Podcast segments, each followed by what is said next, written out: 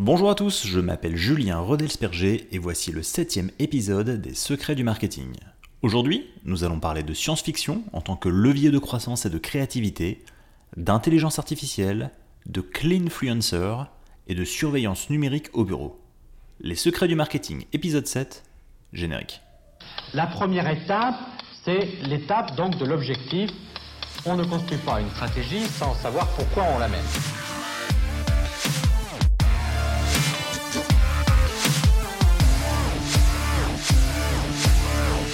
C'est évident qu'il y a des risques, c'est vrai qu'il y a des dangers de manipulation. Il y a des œuvres littéraires et cinématographiques qui ont une capacité d'influence réelle sur notre société, et ce même des années après leur sortie. Le meilleur exemple concerne la trilogie Retour vers le futur, et en particulier l'épisode 2 où les héros vont dans le futur en 2015. Alors rappelons que ce film, sorti en 1989, avait déjà une idée relativement claire de ce à quoi allait ressembler le futur 25 ans plus tard. Entre skateboard volant, réalité virtuelle façon hologramme géant et basket qui se lasse toute seule, les idées des auteurs ont une saveur particulière quand on regarde de nouveau ce film aujourd'hui. Et pourquoi je vous en parle? Parce que les œuvres de fiction, et en particulier la science-fiction, intéressent de plus en plus les entreprises, et en particulier les plus grandes parce qu'elle puise dans cet imaginaire pour se projeter dans le futur. Je ne vous apprends rien en vous disant que nous vivons une époque complexe. Depuis des années, on nous bassine les oreilles avec la fameuse transformation digitale. Elle semble à la fois partout et nulle part, mais ce qui est sûr, c'est que nos comportements, nos méthodes de travail et nos produits et services consommés sont durablement influencés par la technologie. Ainsi, il n'est pas inutile de rappeler que le numérique a envoyé au tapis des empires industriels qui se pensaient indétrônables. Le lent déclin de Kodak remonte à la naissance et au boom du numérique, une technologie que la société a inventée, mais un virage stratégique qu'elle n'a pas su négocier, à l'inverse de ses concurrents asiatiques. Aujourd'hui, une innovation peut donc à la fois bousculer et structurer un marché. Elle peut tuer des concurrents et établir une vision à long terme. L'exemple emblématique est bien sûr celui d'Apple, lorsque Steve Jobs lança en 2007 devant une foule conquise d'avance l'iPhone. And we are calling it iPhone. Today, today Apple is going to reinvent the phone. Si ce genre d'innovations disruptives sont globalement assez rares, il est quand même important de ne pas passer à côté. Alors comment savoir de quoi l'avenir sera fait? Comment imaginer les produits, les outils, les services de demain sans être freiné par ses propres conceptions, biais et préjugés? C'est pour répondre à cette question que des grands groupes collaborent avec les auteurs de science-fiction. Vous associez peut-être la science-fiction aux vaisseaux spatiaux et aux extraterrestres, mais pourtant elle offre beaucoup plus qu'un simple divertissement cinématographique. En présentant des réalités alternatives plausibles, les histoires de science-fiction nous permettent de confronter non seulement ce que nous pensons, mais aussi comment et pourquoi nous le pensons. Ainsi, elle révèle la fragilité du statu quo, mais également la malléabilité potentielle de l'avenir. Et si on regarde dans le passé, on réalise que certains auteurs de science-fiction ont été d'une certaine manière des visionnaires. Je vais vous donner quelques exemples. En 1865, Jules Verne évoquait un voyage sur la Lune un siècle avant que la NASA n'y parvienne. En 1888, l'écrivain américain Edward Bellamy parlait de l'utilisation des cartes de crédit dans son roman utopique intitulé Looking Backward. En 1931, dans son roman Le meilleur des mondes, assez connu évidemment, c'est Aldous Huxley qui imaginait l'utilisation des antidépresseurs 25 ans avant leur découverte. S'il est facile de refaire le match après coup et de se replonger dans le passé quand on connaît le futur, il n'empêche que la science-fiction s'installe durablement dans les séminaires de créativité en entreprise jusqu'à porter un nom. On connaissait le design thinking, qui est une conception créative de la gestion de l'innovation, place désormais au design fiction, qui est une manière d'imaginer notre société future tout en se débarrassant des entraves de la réalité, que ce soit au niveau technologique, financier ou commercial. Ainsi, des grands noms comme Microsoft, Google ou Apple se sont essayés au design fiction, mettant en relation les auteurs de science-fiction avec leurs équipes internes pour générer des idées, partager des concepts et anticiper le futur. L'exemple de Microsoft est intéressant puisque euh, l'entreprise va assez loin. Elle a développé par exemple un mini-site intitulé Future Visions Original Science Fiction Stories Inspired by Microsoft qui regroupe l'ensemble de leurs réflexions prospectives. En fait, ce mini-site et ce contenu met à la disposition du grand public, gratuitement, une anthologie de nouvelles écrites par certains des plus grands auteurs de science-fiction d'aujourd'hui. Ces histoires visionnaires explorent notamment la science des prédictions, l'informatique quantique, la traduction en temps réel, l'apprentissage automatique et bien plus encore. Pour écrire ces nouvelles, les auteurs ont eu accès à des travaux de pointe et ils ont visité des laboratoires de recherche, ils ont été en contact directement avec les équipes et les ingénieurs de Microsoft afin d'imaginer le futur de la technologie et sa relation complexe avec notre monde actuel. Alors je crois pas avoir vu de version française sur ce site, mais si vous lisez l'anglais, je vous le conseille fortement. Ce recueil est d'ailleurs téléchargeable gratuitement depuis Amazon si vous avez une Kindle. Il est souvent difficile d'évaluer l'évolution de la technologie. Alors, quand les grandes entreprises, qui recherchent avant tout de la stabilité et de la prévisibilité pour satisfaire leurs actionnaires, souhaitent y réfléchir, elles sont souvent paralysées par une organisation qui se concentre uniquement sur le court et moyen terme. En fait, perturber l'existant dans une entreprise relativement conservatrice peut être extrêmement difficile pour les managers, et parfois même décourageant. C'est pourquoi le regard extérieur d'un auteur réputé de science-fiction sera toujours plus légitime, voire salvateur, que les tentatives parfois désespérées d'un groupe de salariés, parce que ces auteurs sont libres de toute contrainte lorsqu'il s'agit d'imaginer l'avenir. En matière de résistance, l'exemple des grands acteurs de télécommunications est très parlant. En fait, ces entreprises disposaient, depuis déjà très longtemps, du savoir-faire technologique nécessaire pour créer des moyens de communication qui sont vraiment à la pointe de la technologie.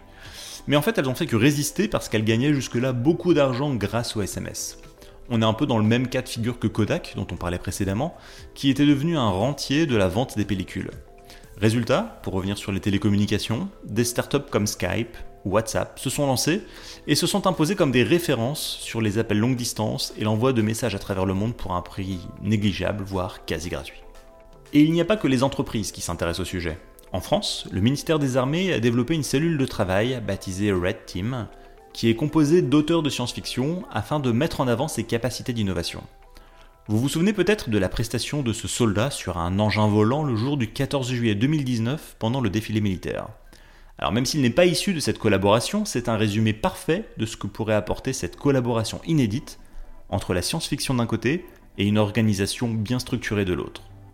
Le but des auteurs n'est pas de faire de l'innovation, mais bien de se projeter dans le futur avec des idées en rupture totale avec l'existant, et ce sans forcément tenir compte des contraintes scientifiques ou technologiques actuelles. Un cas parfait pour la science-fiction. Alors, évidemment, on est très loin de voir Iron Man dans l'armée française, mais toutes les idées sont bonnes à prendre. Et les auteurs ne cherchent d'ailleurs pas à prédire l'avenir, mais à utiliser la science-fiction comme d'un outil pour trouver des idées que les stratèges militaires ordinaires n'imagineraient probablement pas. Sors-moi un rapport météo et trafic aérien. Connecte-toi au tour de contrôle. Monsieur, des thérapies de calcul sont encore nécessaires avant toute tentative de vol au milieu. Jarvis, faut parfois savoir courir avant de savoir marcher. Pareil. Et 3, 2,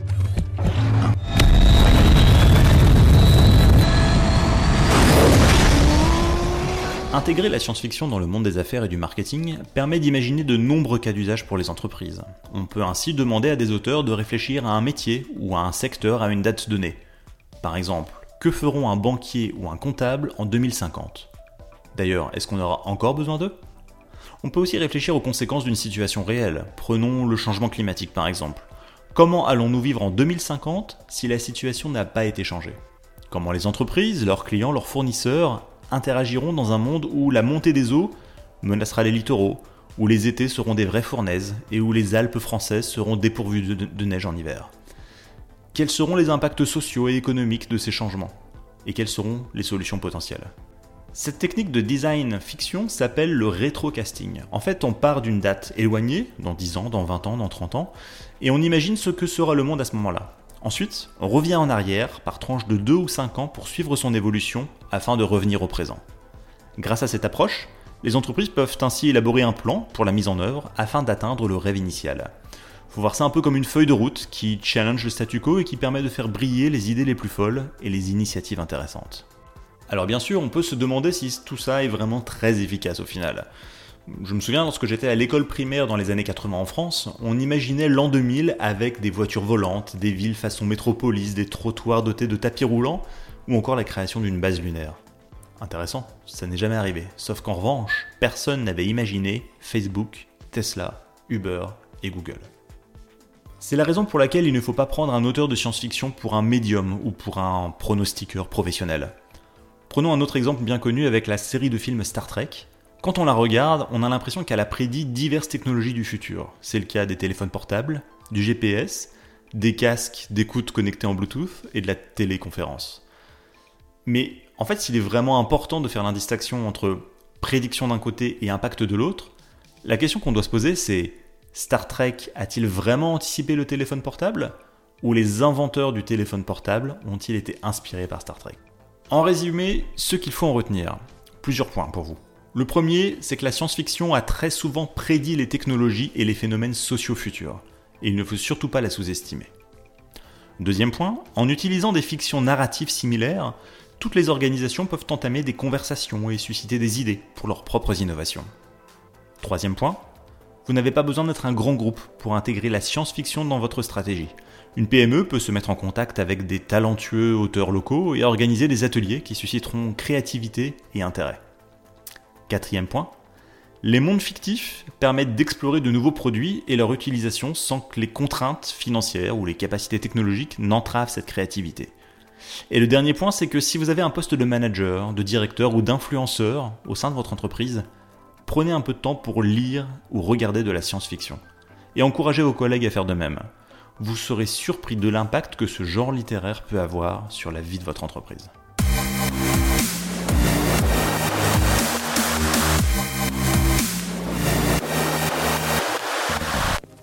L'intelligence artificielle, ou IA pour les intimes, fait partie des technologies qui suscitent le plus d'intérêt. Si on nous a souvent fait la promotion d'une IA qui n'en est pas vraiment une, comme les chatbots qui sont incapables de comprendre une phrase qui n'avait pas été préalablement pensée par les développeurs, il existe des situations où celle-ci peut néanmoins se révéler intéressante, voire déterminante. Le premier cas est celui de la publicité, et du marketing au sens très large. L'année dernière, la marque automobile Lexus a utilisé l'intelligence artificielle pour créer un spot publicitaire en vidéo. Alors qu'on se rassure tout de suite, pour bien comprendre, l'IA n'a pas réellement conçu et réalisé le spot. En fait, elle a participé à l'écriture du scénario en proposant une succession de scènes via l'utilisation de la plateforme d'intelligence artificielle d'IBM. Pour cela, le programme a en fait visionné et compilé près de 15 années d'archives de publicité automobile afin de déterminer le scénario le plus efficace. En croisant ces images avec d'autres données en ligne, comme le résultat de diverses études universitaires, elle a identifié quels sont les objets ou les actions qui généreraient le plus d'émotions. Le résultat de ce travail a ensuite été soumis à un réalisateur qui a mis en œuvre la vision de l'intelligence artificielle en vidéo. Alors cela veut-il dire que l'IA peut remplacer les auteurs et les scénaristes? La réponse est clairement non. Enfin, du moins pas tout de suite. Car aussi puissante soit-elle, l'intelligence artificielle n'est pas encore hyper créative. Pourtant, quand on lui demande de créer un contenu efficace, sa puissance de calcul et sa capacité d'apprentissage à partir du contenu existant la rend très séduisante pour les professionnels du marketing. D'ailleurs, l'IA est également utilisée en marketing dans beaucoup d'autres situations. C'est le cas par exemple de la rédaction des emails promotionnels. L'IA peut travailler sur le contenu, le titre, les sujets, mais également dans la création et l'écriture de contenu court et très factuel. Le meilleur exemple ici est le résumé d'une rencontre sportive. C'est donc un relais et un levier qui vient enrichir le travail du marketeur et du publicitaire afin d'envoyer finalement le bon message à la bonne personne au bon moment et sur le bon terminal. Mais l'intelligence artificielle peut aussi être utile dans d'autres secteurs, et celui qui à mon sens a le plus de potentiel, c'est le domaine médical. Je vous donne un second exemple sur le sujet qui nous vient du Royaume-Uni, où une start-up britannique, en collaboration avec un laboratoire pharmaceutique japonais, a utilisé l'intelligence artificielle pour créer une nouvelle molécule de médicament. Ce médicament sera utilisé pour traiter les patients souffrant de troubles obsessionnels compulsifs, mais ce qui est important ici, c'est que cette découverte, elle sera utilisée dans des essais sur l'homme, ce qui représente une première mondiale. Vous imaginez un médicament créé par l'intelligence artificielle. Et là où c'est extrêmement intéressant, c'est que ça peut vraiment changer la donne. En général, il faut compter de 5 à 10 ans en moyenne pour mettre au point un médicament. Avec l'intelligence artificielle, ce créneau pourrait être fortement réduit à seulement 12 mois. Un changement incroyable qui peut véritablement transformer notre vie et notre santé.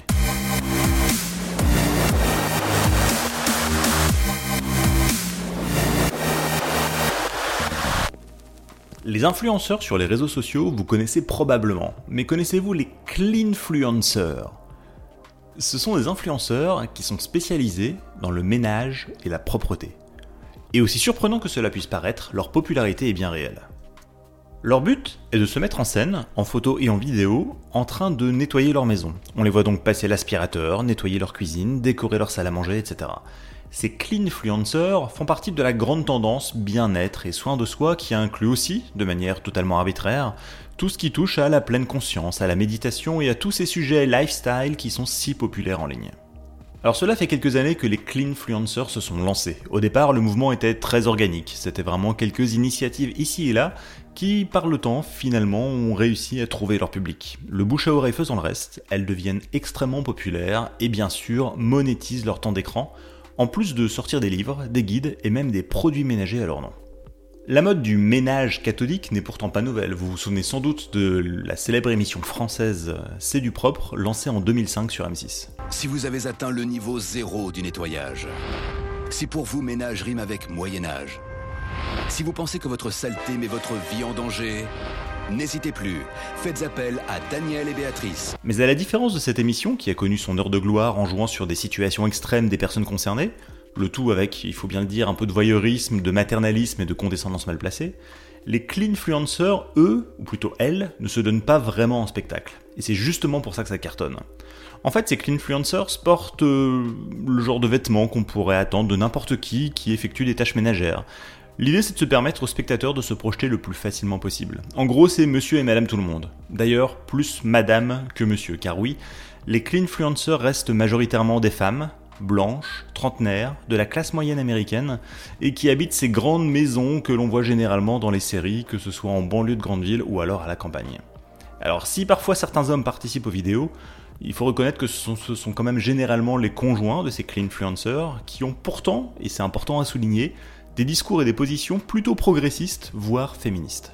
Contrairement aux vidéos de maquillage ou d'essayage de vêtements si populaires sur YouTube, les cleanfluencers recommandent des produits de nettoyage plutôt bon marché et des approches assez simples. C'est du fait maison, c'est une démarche bio, naturelle, parfois anti-gaspillage. Et en fait, on se rend compte que plus c'est simple, plus c'est accessible et mieux c'est. Et en général, les commentaires et les interactions en ligne sont souvent amicaux, voire bienveillants et dans tous les cas apolitiques. Et bien sûr, chaque vidéo se termine avec un happy end, la belle maison, toute propre, parfaitement étincelante. Regarder une de ces vidéos, finalement, c'est un peu comme regarder une série qui est prévisible mais sans grand intérêt. Néanmoins, c'est rassurant et confortant. Et c'est l'autre raison de ce succès, puisque les cleanfluencers sont cette sorte de don naturel pour apaiser l'anxiété, la peur et le manque de confiance en soi. En faisant des recherches sur le sujet, j'ai lu de nombreux témoignages de personnes ayant vécu certains traumatismes, comme par exemple une rupture amoureuse, la perte d'un emploi, une fausse couche ou encore le décès d'un proche, et qui utilise en fait ces vidéos comme une sorte de remède naturel à la dépression, à la mélancolie, voire à l'insomnie pour les personnes ayant des troubles du sommeil. Ces vidéos sont finalement une manière de fuir le chaos d'un monde que l'on ne contrôle que très rarement, entre actualité anxiogène, stress omniprésent et perte de valeur, réelle ou supposée. Les vidéos de ces cleanfluencers permettent de se recréer un espace de sécurité où tout semble à la fois simple et atteignable. D'ailleurs, fait intéressant, une étude de l'Université de Californie a montré que les femmes, qui ont l'impression que leur maison est chaotique ou en désordre, ont généralement des niveaux plus élevés de cortisol, qui est l'hormone du stress. Autre fait intéressant, c'est que les personnes ayant une maison propre ont tendance également à vivre plus sainement dans l'ensemble. Qui aurait donc cru que le fait de nettoyer sa maison pourrait devenir tendance, et même payant pour ces cleanfluencers dont certaines parviennent à en tirer un salaire Toutefois, il faut aussi garder à l'esprit que ce travail, car c'en est un, est aussi extrêmement exigeant. Comme avec un influenceur traditionnel, il faut de la régularité dans la production de contenu, un calendrier éditorial, avoir les bons outils pour promouvoir ses photos et vidéos, et surtout être en capacité de pouvoir interagir très régulièrement avec sa communauté. Car oui, le marketing d'influence se cache parfois là où on ne l'attend pas.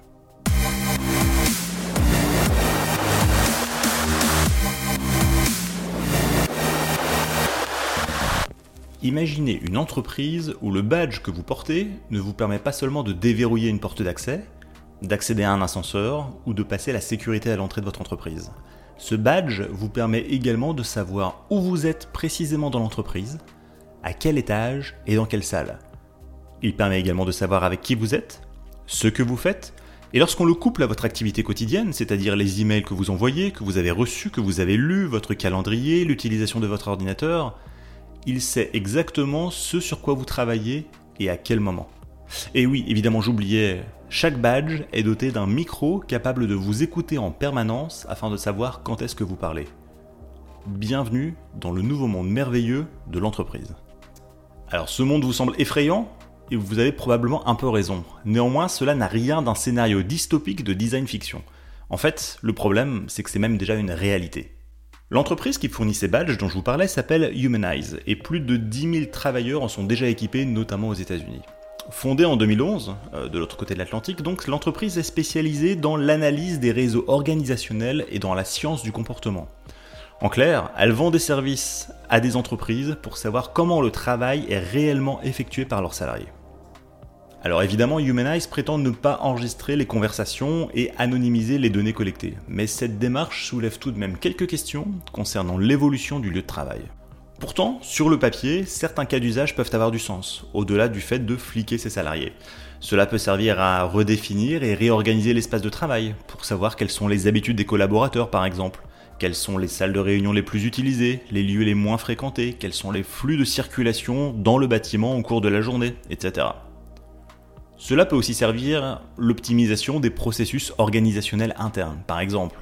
Quels sont les logiciels les plus utilisés? Pourquoi vos commerciaux n'utilisent pas forcément votre CRM Pourquoi est-ce qu'ils utilisent plus Slack que Skype ou leur smartphone personnel plutôt que leur téléphone professionnel? Mais derrière ces bonnes intentions se cache surtout une impitoyable surveillance numérique. Un article du journal Les Échos sorti fin février soulignait que l'usage de ce type de solution n'est pas sans conséquence sur le stress et la qualité de vie au travail. Et euh, le journaliste prenait l'exemple de la banque d'affaires Barclays, qui a mis en place un autre système de surveillance qui est cette fois basé sur l'activité des ordinateurs. Résultat, les employés ont peur de s'éloigner de leur bureau, de prendre des pauses déjeuner, d'aller aux toilettes ou même de prendre quelques secondes pour boire de l'eau, car ils ne savent pas quelles répercussions cela aura sur leurs statistiques de productivité. Vous imaginez, le niveau de stress est absolument incroyable. Et il est même possible d'aller encore plus loin notamment en recueillant les données biométriques de ses employés. Donc là, on va au-delà des données comportementales, puisqu'en fait, chaque travailleur pourrait être équipé d'une sorte de bracelet connecté capable d'enregistrer le rythme cardiaque, permettant de détecter les, moments et les, et les mouvements liés au stress intense. Alors, une fois de plus, il y a une bonne démarche derrière, parce que l'idée c'est de se dire, on pourrait détecter un moment de stress ou un burn-out avant qu'il ne se produise. Mais néanmoins, confier ces données biométriques à son employeur n'est pas sans soulever quelques problèmes et quelques questions en matière de vie privée et de protection de données personnelles.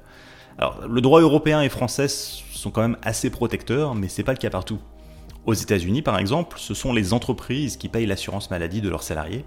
Et si vous refusez de porter un capteur, il se pourrait très bien qu'à terme, non seulement vous ne soyez plus couvert par l'assurance de la société, mais si vous souhaitez vraiment l'être, il est possible que vous devriez à ce moment-là payer une surtaxe. Et cette tendance ne s'arrête pas là. Je pourrais aussi vous parler des implants que certaines entreprises proposent à leurs salariés volontaires, une sorte de micro-capsule logée sous la peau, entre le pouce et l'index, qui permet de payer son repas à la cantine ou de déverrouiller des portes par exemple. C'est un choix technologique encore plus intrusif pour un monde du travail qui hésite parfois à trouver son équilibre entre dystopie orwellienne made in America et réelle politique de bien-être utile pour ses salariés.